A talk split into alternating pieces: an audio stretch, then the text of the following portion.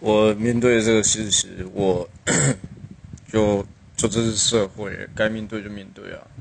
虽然我读夜校，早上上班，晚上上课，其实来说也是学习到在社会上面的层次啊，就已经在社会上面工作一阵子，你也了解说你在哪一方面的工作适合你，在求学这方面。就是你还是学生当中，但是你在社会上面工作，到底适合你是哪方面？因为对于迷茫的一些学生们，他们其实不知道自己该做什么。一些些，我就是其中一个，所以我还是在寻找我自己喜欢的工作。我觉得找一份工作真的是要找自己喜欢的，唉，很累。不是每一份工作都适合自己，要看是。